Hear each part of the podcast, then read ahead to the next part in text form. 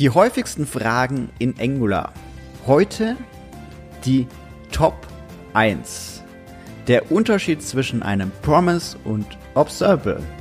Viel Spaß damit!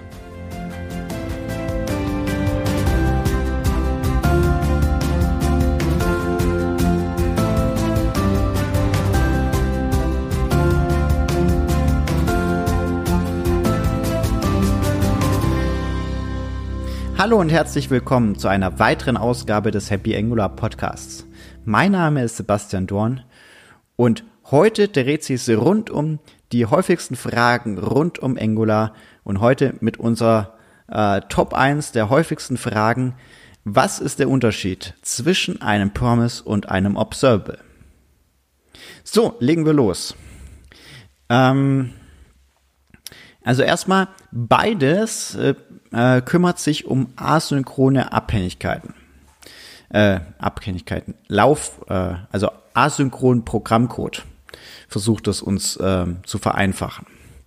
Äh, Promises an sich sind Bestandteil vom ECMAScript-Definition, äh, Spezifikation mittlerweile äh, und Pro äh, Observables sind Bestandteil von AXCS. Genau. Das ist so erstmal der formelle Unterschied. Wenn wir ins Detail gehen, sind Promises an sich, wenn man es auf Deutsch übersetzt, sind das Versprechen oder ein Versprechen. Ähm, und das ist ja das Tolle. Ähm, das funktioniert an sich, wenn ihr äh, euch ein das äh, euch vorstellt, ihr seid auf einem Volksfest und dort gibt's ähm, ein Bereich, wo ihr Essen kaufen könnt und ihr kriegt so eine Pfandmarke oder so ein, ja, eine Art Gutschein oder halt im IT-Bereich, ihr kriegt ein Promise. Also ihr kriegt das Versprechen, dass ihr für diese Karte, Chip und so weiter ein Essen woanders bekommt. Das könnt ihr einmal einlösen, also Betonung liegt, ihr könnt es einlösen. Das Einlösen ist zeitversetzt zum kaufen. Also ihr bezahlt erst und bekommt dann an einer anderen Stelle zeitversetzt das Essen. Ja, und das an sich auch ein Promise. Also äh, ein Promise ist ein Versprechen, dass ihr einmal was bekommt, und zwar nur einmal. Ähm, genau. Ähm, bei den Observers an sich ähm, ist das was anders. Ein Observable ist ein Strom aus Events.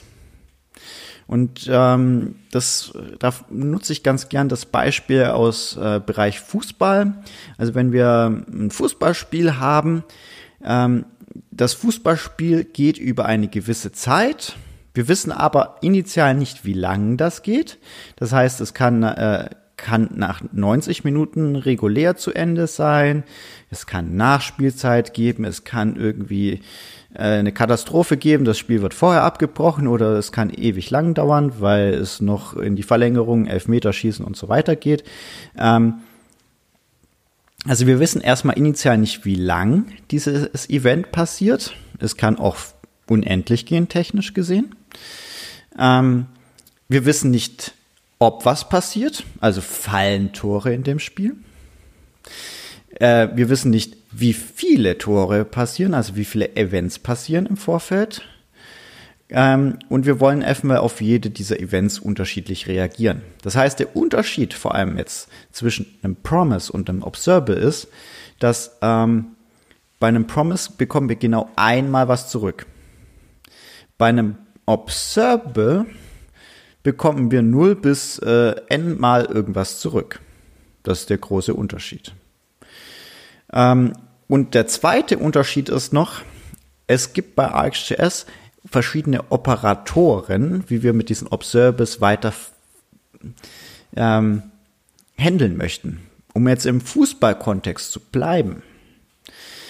Wenn wir einmal zum Beispiel jetzt ein Tor fällt in einem Spiel, und wir möchten jetzt unsere Juhu-Aktion ausführen. Die wollen wir aber natürlich nur bei der eigenen Mannschaft durchführen. Und dann können wir erstmal einen Filter legen ähm, über die Events. Wenn Tore gleich von meiner Mannschaft, dann äh, bin, äh, möchte ich das weiter haben und dann möchte ich nachher die Juhu-Operation ausführen. Und das möchte man natürlich nicht bei der gegnerischen Mannschaft. Da möchte man vielleicht eine andere Operation ausführen.